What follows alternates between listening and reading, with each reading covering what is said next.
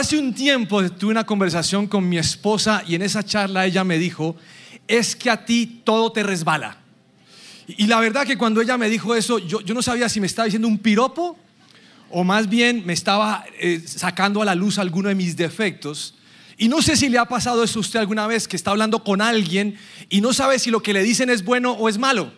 Ese milagrazo de verlo. Uno no sabe qué, qué le quiso decir, si realmente es bueno o es malo.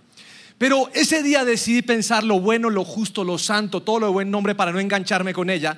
Solo que hace unas semanas me volvió a decir lo mismo en medio de una discusión y me dijo, es que a ti todo te resbala. Entonces comprendí que no era ningún piropo, sino un defecto. Y como todo me resbala, ahora llego a la casa y le digo, saluda a tu jabón rey.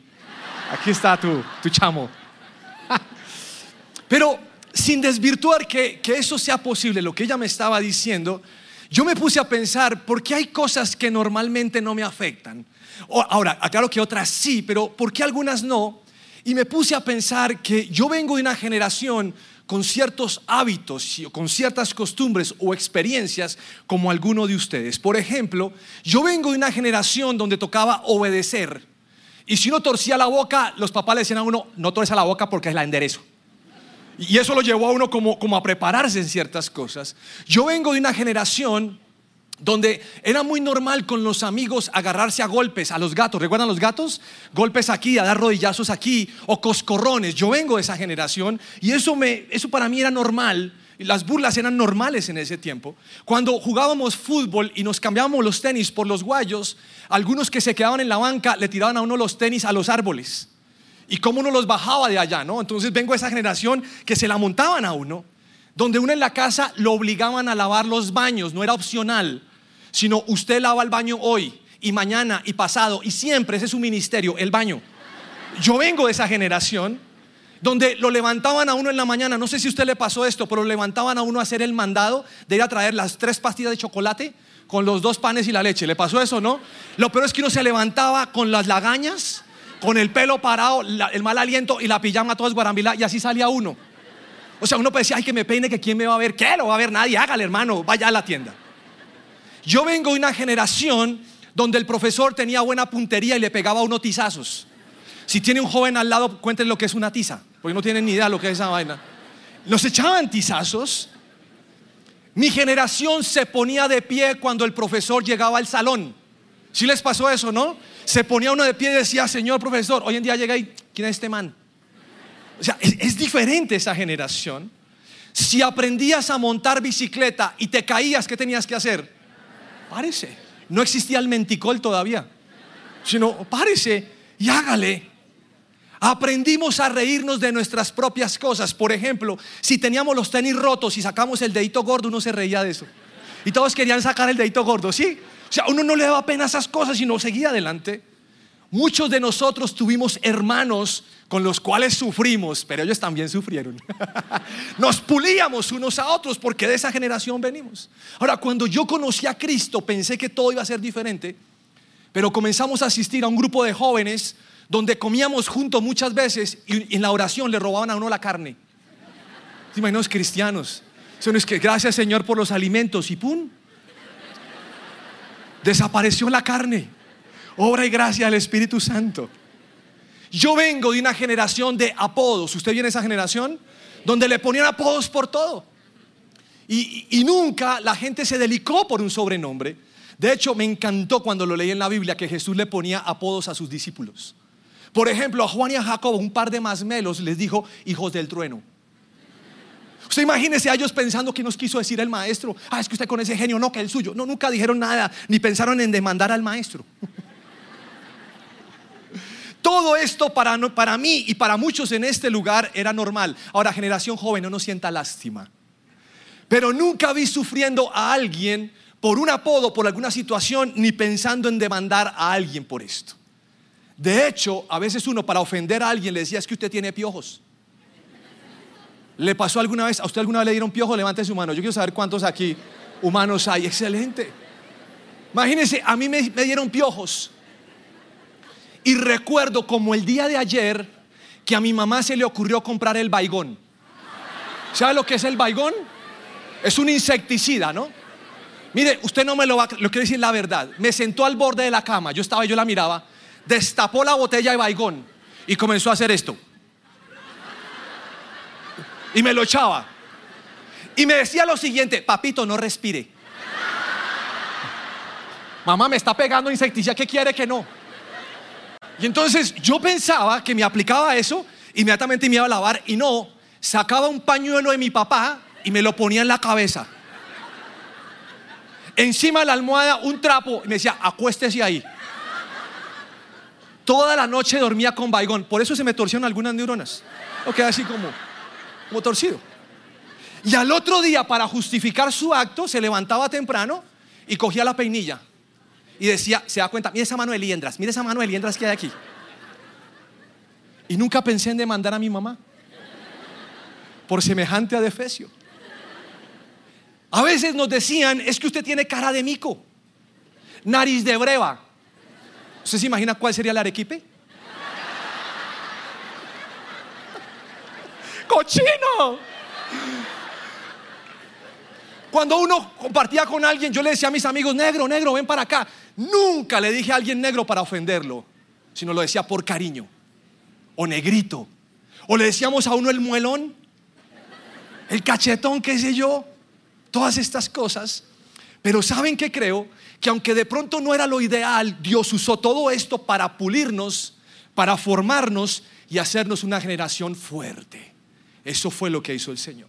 Una generación que no se amilana frente a ciertas circunstancias, sino que está firme ante la adversidad. Ahora, no estoy diciendo que nuestra generación sea mejor que otras, no. Estoy diciendo que Dios es capaz de usar eso malo para volverlo en favor de nosotros. Mateo capítulo 12, versículo 22 dice, luego le llevaron a Jesús a un hombre ciego y mudo que estaba poseído por un demonio. Jesús sanó al hombre para que pudiera hablar y ver la multitud quedó llena de asombro y preguntaba, ¿será posible que Jesús sea el hijo de David, el Mesías? Pero cuando los fariseos oyeron del milagro, dijeron, con razón puede expulsar demonios, él recibe su poder de Satanás, el príncipe de los demonios. Algunos contemplaron que lo que estaban viendo tenía alguna relación con el Mesías, pero los fariseos sacaron su veneno e hicieron tal vez la declaración más espantosa que ustedes encuentran en la Biblia. Otra versión está diciendo que él hace su poder por Belcebú. Y le están diciendo que hay una relación estrecha entre Jesús y Satanás. En pocas palabras le están diciendo satánico. ¿Cómo le parece? Es increíble el matoneo que Jesús sufrió. Esos religiosos nunca se detuvieron a pensar si lo que estaban viendo realmente era algo de parte de Dios. Y según su criterio, formado por la opinión de otros o por su propia experiencia, estableció que Jesús era demoníaco. Encontramos en la Biblia que pese a estos comentarios, Jesús no permitió que se afectara su vida. Ni Jesús entró en la depresión. Jesús no aceptó que esa secta poderosa determinara quién era Él no permitió que la ansiedad lo sometiera. Y la cosa es porque él tenía muy en claro quién era, lo que tenía, su misión en la vida y no prestó ni sus oídos ni sus pensamientos para lo que Satanás quería hacer en él. Le puedo asegurar que esas ofensas a Jesús le resbalaron. Cuando hablamos de, de bullying o hablamos de acoso o matoneo, tenemos que comprender que es una agresión que una persona ejerce sobre otra. Ese es el bullying. Y algunos lo han definido como amenazas hostiles, físicas o verbales, que son reiterativas donde buscan angustiar a la víctima. Y ese desequilibrio, esa angustia por parte de la víctima, permite que ella entre en un cuadro de trastornos psicológicos, que en algunos casos recaen en situaciones extremas. Y las personas que lo sufren entran en depresiones, en ansiedades, se vuelven irritables.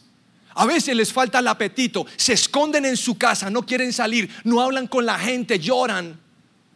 Algunos consideran que está la presión que consideran el, el suicidio como una alternativa.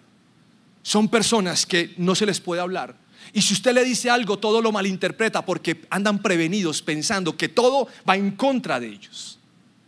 Mateo capítulo 27, versículo 34 dice, los soldados le dieron a Jesús vino mezclado con hiel amarga, pero cuando la probó se negó a beberla.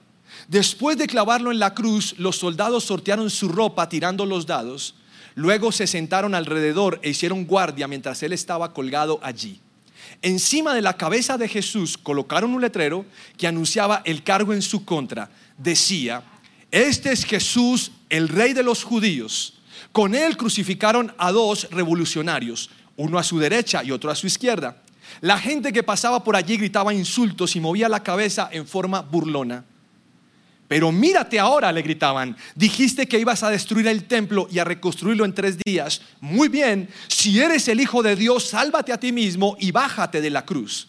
Los principales sacerdotes, los maestros de la ley religiosa y los ancianos también se burlaban de Jesús. Salvó a otros, se mofaban, pero no puede salvarse a sí mismo. Con que es el rey de Israel, ¿no? Que baje de la cruz ahora mismo y creeremos en él confío en Dios, entonces que Dios lo rescate ahora si lo quiere, pues dijo, soy el Hijo de Dios. Hasta los revolucionarios que estaban crucificados con Jesús se burlaban de él de la siguiente manera. A veces cuando leemos esta historia nos acostumbramos tanto a leerla que olvidamos realmente lo que está pasando en la vida de Jesús. Lo desnudaron y lo clavaron. La gente lo, lo vigilaba de cerca, le gritaban, movían su cabeza y le pusieron un letrero que era cierto, rey de los judíos, pero lo hicieron en son de burla y usaron ciertas frases fuera de contexto, pero cada frase era un dardo para darle a su personalidad o a su identidad. ¿Sabían ustedes que Satanás tiene una frase favorita contra Jesús en la Biblia? La frase es, si eres el Hijo de Dios. Si tú eres el Hijo de Dios, muéstranos. Haz que estas piedras se conviertan en paz, en pan. Si eres el Hijo de Dios, bájate ahí. Si tú eres cristiano, ¿por qué no puedes tener hijos? Si tú eres cristiano, ¿por qué estás endeudado? Si tú eres cristiano, porque todo el tiempo Satanás quiere atacar nuestra identidad como cristianos. Como por si fuera poco, en el capítulo 7 del Evangelio de Juan, dice que ni aún sus hermanos creían en él Ahora, si lo hablamos en el sentido de bullying o matoneo, quiero que piense que los fariseos, los soldados, la gente del común, los sacerdotes, los maestros, los ancianos, aún los ampones de la cruz y sus hermanos le aplicaron el bullying. Lo buscaban, buscaban hacerlo sentir como lo más poquito que podía existir. Isaías complementa esto en el capítulo 53, versículo 3. Fue despreciado y rechazado hombre de dolores, conocedor del dolor más profundo. Nosotros le dimos la espalda y desviamos la mirada. Fue despreciado y no nos importó. Sin embargo, fueron nuestras debilidades las que él cargó, fueron nuestros dolores los que lo agobiaron y pensamos que sus dificultades eran un castigo de Dios, un castigo por sus propios pecados pero Él fue traspasado por nuestras rebeliones y aplastado por nuestros pecados. Fue golpeado para que nosotros estuviéramos en paz, fue azotado para que pudiéramos ser sanados, fue oprimido y tratado con crueldad. Sin embargo, no dijo ni una sola palabra. Como cordero fue llamado al matadero y como oveja en silencio ante sus trasquiladores, no abrió la boca al ser condenado injustamente, se lo llevaron. A nadie le importó que muriera sin descendientes ni que le quitaran la vida a mitad de camino, pero lo hirieron de muerte por la rebelión de mi pueblo. Él no había hecho nada malo y jamás había engañado a nadie, pero fue enterrado como un criminal, fue puesto en la tumba de un hombre rico. Frente a la oposición, a la burla, al bullying y a las mentiras, Jesús, Jesús nunca se dio. Ahora, mientras hacía este mensaje, me puse a pensar qué cosas he tenido yo que atravesar con respecto al matoneo o el, o el acoso al bullying. Y entre todas las cosas, que fueron muchas, me fui por esta, porque aún la recuerdo también. Y, y, no sé si usted también va a recordar esto, pero en mi época existía el Griffin. ¿Saben lo que les estoy hablando? Bueno, todavía existe con otro nombre, pero en mi época era una, era una cajita verde, explique la que tiene al lado, que es una crema blanca como un betún, ¿no? Pero era blanca. Y venía una cajita verde con letra roja que decía Griffin, yo todavía lo recuerdo. y adentro venía el tubo con la crema y una espumita. ¿Sí? ¿Sí están? Pues en mi época los tenis de tela no eran Converse, sino Croydon. Y entonces cuando uno iba a educación física y llegaba, llegaba vuelto nada, y la mejor solución de las mamás era coger los tenis, esos de tela, y aplicarle el griffin, la crema, y quedaban blancos. ¿Sí se acuerdan, mamás? ¿Alguien se acuerda de eso? Quedaban relucientes, limpios. El problema es que al otro día uno se los ponía y no podía caminar bien, porque esa vaina se endurecía, ¿no? Uno salía como... Y como podía, uno llegaba al colegio. Pues bien, recuerdo que llegué a educación física y ese día había actividad de fútbol y un amigo llevó su balón, como eran los balones antiguos, cuadrito negro, cuadrito blanco, cuadrito negro, así los balones, ¿no? Y comenzamos a jugar hasta que llovió. Y para los que usaron fervientemente como yo el Griffin, sabemos que cuando llueve esa crema se cae. Entonces cada vez que yo le pegaba al balón, el balón se iba volviendo blanco.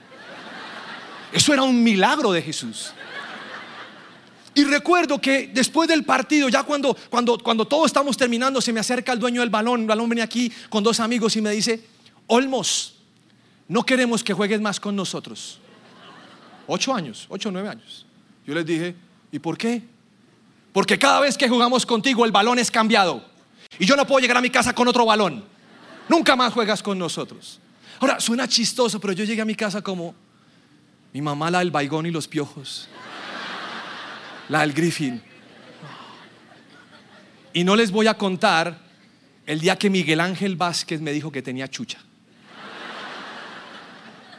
Y se llamaba Miguel Ángel, ¿cómo les parece? ¿Qué ángel ni qué nada? Es un demonio. Pero nada de esas experiencias como la suya o la mía se compara con lo que Jesús sufrió. Un artículo de una revista española dice que la generación actual es muy diferente a las generaciones pasadas.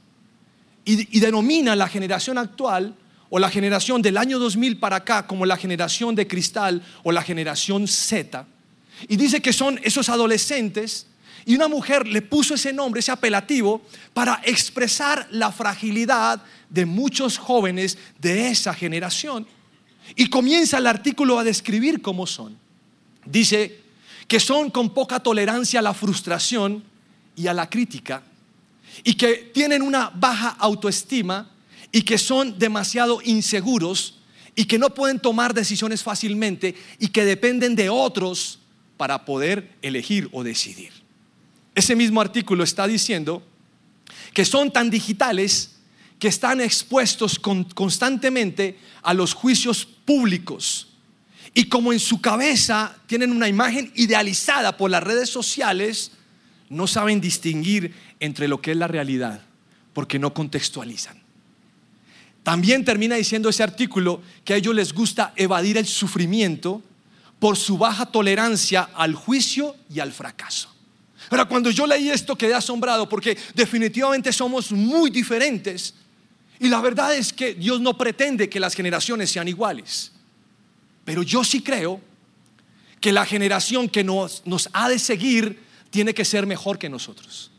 Tiene que empezar mejor que nosotros. De hecho, lo he pensado para mis hijas. Tiene que ser una mejor generación. Mi nieto una mejor generación. Y le voy a poner un ejemplo. Cuando usted comienza a asistir a la iglesia y va a un encuentro, usted comienza a hacer su proceso. Y en ese proceso usted empieza a cortar maldiciones generacionales. Usted empieza a reconocer cuál es el pecado y pide perdón y rompe con las ataduras pecaminosas. Si usted hace el ejercicio a conciencia, cuando sus hijos lleguen, usted ha roto maldiciones a tal punto que ellos no tendrían que sufrir lo mismo que usted sufrió, porque usted les abrió el camino para que puedan pasar. A eso me refiero. Pero ¿saben qué? Eso suena muy lindo, pero no sucede. Entonces yo me pregunto, ¿Qué estamos dejando de hacer para que nuestras generaciones sean fuertes y valientes? ¿Cómo estamos formando a nuestros hijos o a nuestros jóvenes? Y me doy cuenta que muchos de nosotros, aunque venimos de una generación, como les dije al principio, todo eso nos formó, hoy en día nos cuesta trabajo entender lo que significamos para Dios. Nos cuesta trabajo entender lo que Dios ha dicho de nosotros. Y como a veces no creemos tanto de Dios, es difícil poderle transmitir eso a nuestras generaciones. Todavía no entendemos lo que significa ser hijos de Cristo. Nos cuesta trabajo. Y muchos de nosotros, aunque no pareciera, vivimos esclavos de la opinión de otras personas. Y entonces, si no me invitó a su matrimonio, ¿cómo me duele? Porque no me invitó. Voy al grupo de conexión y no se sabe mi nombre y llevo dos años asistiendo. Y como no se sabe mi nombre, yo me largo de esta iglesia. Y permitimos que ciertas cosas nos dañen. Y como nosotros estamos dañados por esto, no permitimos que nuestras generaciones avancen porque nosotros somos el tope para ellos. Pero si nosotros fuéramos libres, transmitiríamos esa libertad a los que nos han de seguir. Entonces le pregunto, ¿quién realmente es usted? ¿Cómo contagia a sus seguidores de lo que usted sabe que es? Porque lo que Dios comenzó con usted, es cierto que Él lo quiere llevar más adelante para sus hijos y los hijos de sus hijos y todo lo que ha de venir, Dios lo quiere. Yo no sé si a usted hay versículos de la Biblia que lee y le molestan, pero a mí hay un pasaje que me molesta muchísimo. Casi que le digo que me saca la piedra, pero no, me molesta. Y es un pasaje que se lo voy a parafrasear. Viene un profeta de parte de Dios y le da un mensaje al rey Ezequías. Y le dice, rey, Dios le manda esta palabra. Y la palabra es la siguiente. Todo lo que usted ve ahora en su palacio, algún día se lo van a llevar cautivo a otro reino. Sus hijos serán esclavos en ese reino. La gente de su pueblo será esclava en ese lugar. Y cuando el rey Ezequías escucha esa palabra, dice, bueno, pero qué palabra tan buena. Por lo menos no me pasará a mí. Es lo que la Biblia dice. ¿Cómo, es capaz de decir esto este egoísta? En vez de pensar en las próximas generaciones. Entonces mi carga es cómo le enseñamos a los que vienen después de nosotros a ser resistentes en un mundo que no ama a Dios. ¿Cómo los enseñamos para cuando vayan a sus universidades no se avergüencen de ser cristianos, ni que se sientan señalados porque son gente que ama a Dios? Porque sabe que va a ser el enemigo a toda costa, va a querer, va a querer frenar el plan diseñado por Dios para nuestros hijos. Nosotros tenemos una responsabilidad con estas generaciones, de hablarles claro y directo. Cuando nuestros hijos vean un par de hombres en la calle dándose besos, yo tengo que explicarle a mis hijos de qué se trata. No basta con taparle los ojos, porque en el mundo van a haber cosas peores aún, abominables como dice la escritura. No lo digo yo, lo dice la Biblia. Tenemos esa responsabilidad. ¿Qué hizo Jesús para no desmoronarse con tanta oposición y matoneo? ¿Qué hizo Jesús? Mateo capítulo 17, versículo 5. No había terminado de hablar cuando una nube brillante los cubrió y desde la nube una voz dijo, este es mi Hijo muy amado, quien me da gran gozo, escúchenlo a él. Marcos capítulo 1, versículo 10. Cuando Jesús salió del agua, vio que el cielo se abría y el Espíritu Santo descendía sobre él como una paloma, y una voz dijo desde el cielo, tú eres mi Hijo muy amado y me das gran gozo. Hebreos capítulo 5, versículo 5.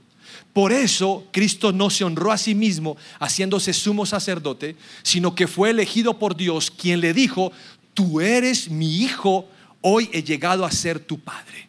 Qué importante escuchar a Dios para no desmoronarse, para no ceder. Qué importante es tener esa conexión cada día con el Padre donde podamos escuchar su voz. Pero también qué importante es creer en lo que nos está diciendo. Señor, ¿en serio me amas? ¿En serio te doy alegría? Claro que sí. Qué importante es creer, qué importante es escuchar y vivir en esa verdad. ¿Sabían ustedes que Dios nunca les va a mentir? Si Dios te dice que te ama es porque te ama. No tiene necesidad de decirte una cosa y después, no, yo no lo quiero tanto como algunos piensan. No, no, Dios te ama profundamente. ¿Sabían ustedes que nuestras vidas no la determina lo que tenemos? ni lo que estudiamos, ni lo que sabemos. Tu vida no la determina tus músculos, ni tu estómago plano, ni tu colita, ni tu colita levantada. No, eso no la determina. Tu vida la determina lo que Dios dice de ti. Eso lo determina. ¿Y cuál es esa verdad? Porque muchas veces no sabemos lo que Dios piensa de nosotros. Y tenemos que afinar el oído Y eso que Dios dice tiene que ser suficiente para nosotros. Yo sé que hay mujeres en este lugar donde sus maridos no son tiernos ni les dicen un piropo. Y las mujeres añoran que se los diga.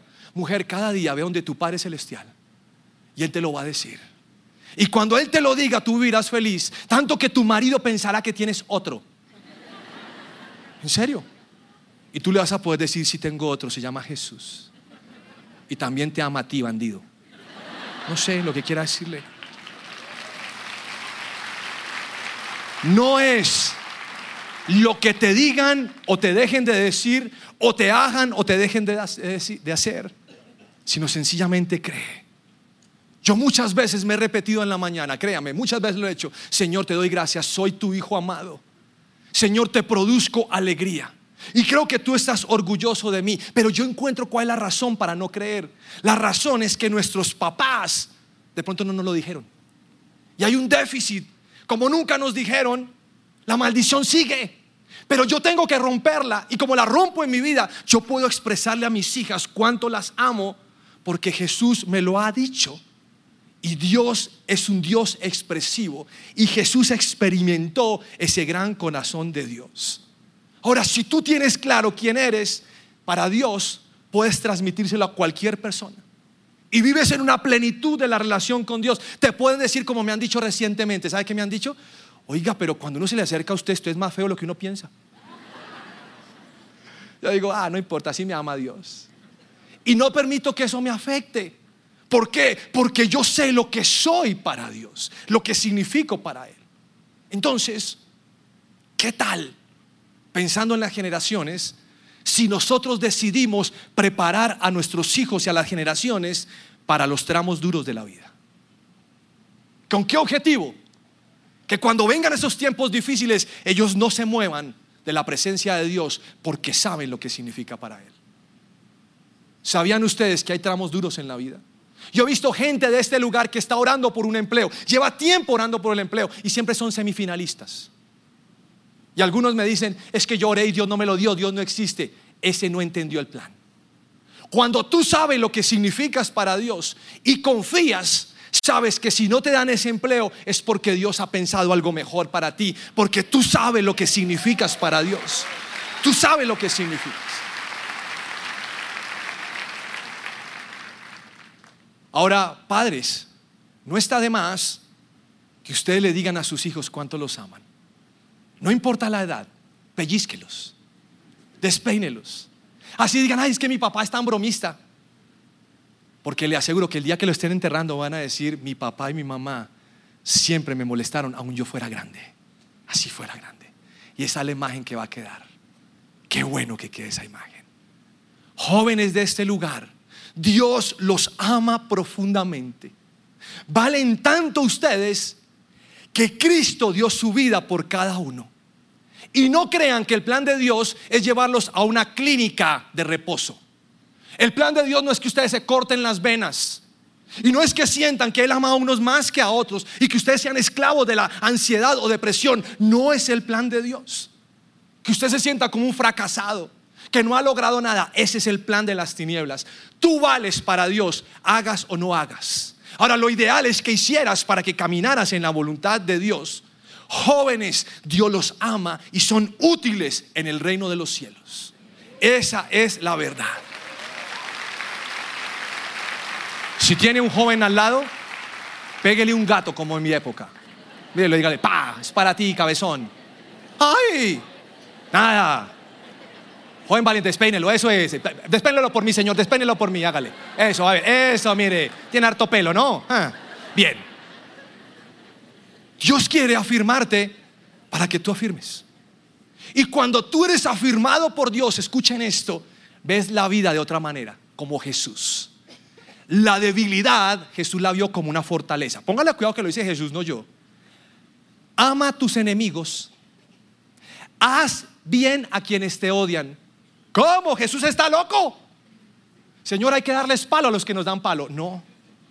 Bendice a quienes te maldicen. ¿Cómo le parece? Jesús está demasiado raro. Ora por aquellos que te lastiman. Es diferente. Ve la vida diferente. Si alguien te da una bofetada, pon otra mejilla. Si te piden, dale. Trata a los demás como te gustaría que te trataran. Presta sin esperar nada a cambio. Necesito dos milloncitos. Colabóreme. La vida diferente. ¿Por qué? Porque Él sabe que lo más importante no es esto. Lo más importante es Dios. Y lo tiene muy claro. La Biblia dice que ustedes son pueblo elegido sacerdotes del rey, nación santa, posesión exclusiva de Dios. La Biblia dice que Él nos ha llamado a salir de la oscuridad y entrar en la luz maravillosa de su reino, que antes no teníamos identidad, pero ahora somos pueblo de Dios. Grábate esa verdad en tu corazón. Deja de andar mendigando y pensando lo que tú no eres. Yo soy hijo de Dios y esa verdad basta para mí. Camina diferente. Yo no sé a quién se le ocurrió pensar, a mí los argentinos me caen bien, les digo la verdad. Se creen los mejores, pero nosotros nos, creemos los peores y caminamos así. Tan linda esa palabra. Quiera Dios que algún día me hable a yo así. Saca pecho. Levanta tu mentón. Levanta tu frente. Cuando te pregunte quién eres tú, yo soy hijo de Dios. No te dé pena. Y aunque te digan, pero no te estoy hablando de tu vida espiritual, pues eso soy lo que soy. Pero tú eres arquitecto, eso no importa. Y no me hable en ese tono, que soy hijo de Dios. Ser cristiano es creer lo que Dios ha dicho y es vivir en esa verdad. Y cuando tú entiendes quién eres para Dios, lo que los demás te digan te va a resbalar. No dejes que lo que otros te digan te dañe. No permitas eso. Mateo capítulo 10, versículo 16. Miren los envío como ovejas en medio de lobos, por lo tanto, sean astutos como serpientes e inofensivos como palomas. Yo creo que algunos tachan esa última parte, por lo tanto sean astutos, dice, por lo tanto sean lentejas y no peleen con nadie. Pues eso no dice mi Biblia. Mi Biblia dice que estoy viviendo en tiempos donde la gente habla como lobos, vive como lobos. ¿Ustedes saben lo que hacen los lobos? Los lobos se agrupan en manada. Nunca atacará un lobo solo. Atacan con otro o en manada. Los lobos son oportunistas. Los lobos cazan de noche. A los lobos les gustan las presas grandes, ¿sabían? Ellos no se van a comer un pollito, ellos se comen la gallinota grande. Esos son los lobos, son depredadores. ¿Qué nos quiso decir Jesús? Porque aquí está diciendo, sea astuto como una serpiente, pero inofensivo como paloma el que tenga oídos, que lo entienda. Y acabo con este versículo. Primera de Juan, capítulo 4. Pero ustedes, mis queridos hijos, pertenecen a Dios. Ya lograron la victoria sobre esas personas porque el espíritu que vive en ustedes es más poderoso que el espíritu que vive en el mundo. Esas personas pertenecen a este mundo, por eso hablan desde el punto de vista del mundo y el mundo les presta atención. En cambio, nosotros pertenecemos a Dios, no se le olvide, mira que tiene al lado. Dile, tú perteneces a Dios. Tenlo absolutamente claro. Tu primera vez, carachas, tú le perteneces a Dios. Y los que conocen a Dios no prestan, nos prestan atención, como ellos no pertenecen a Dios, no nos prestan atención.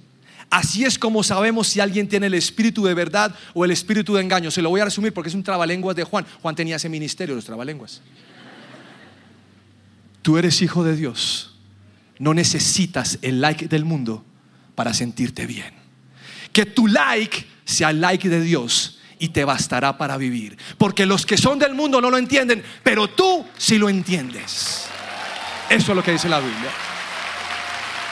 Les voy a decir algo para finalizar, pero no se lo digan a nadie, ¿listo? Escúchenlo, pero pasito. Somos de mejor familia, pero no se lo digan a nadie. Es así.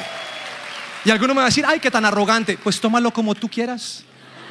Yo soy hijo de Dios y hago alarde de quién es mi Padre.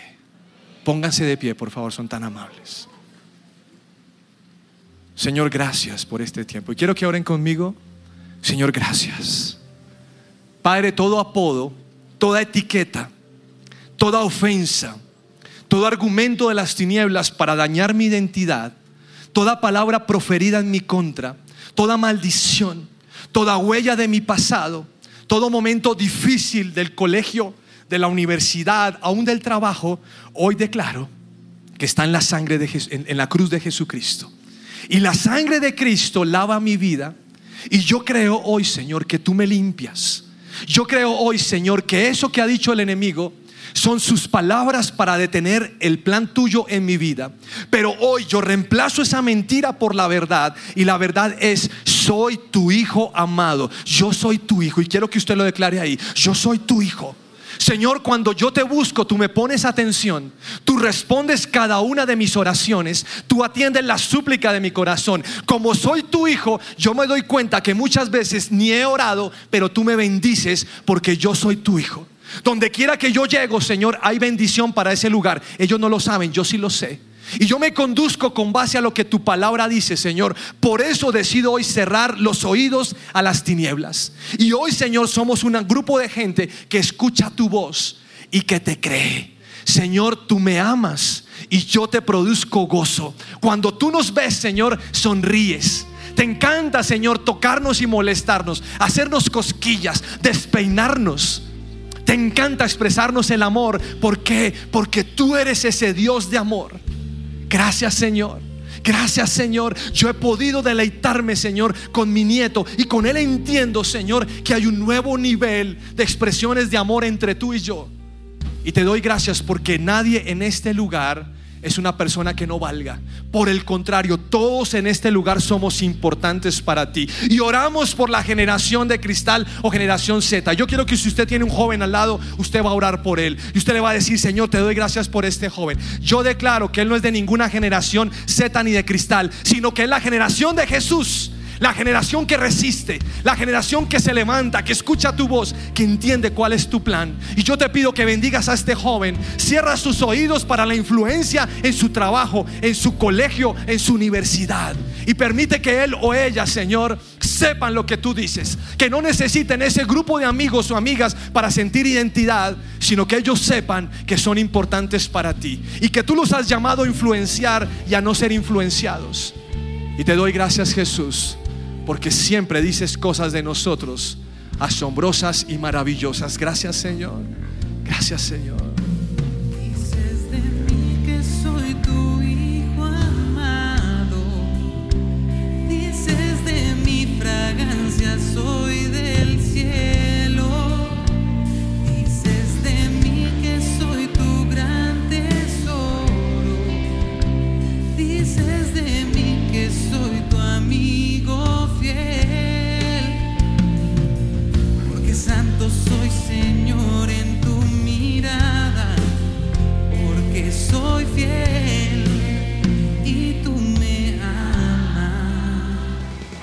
Si les gustó este video, pueden suscribirse al canal de El lugar de su presencia en YouTube. De esa manera gozará de todos nuestros beneficios.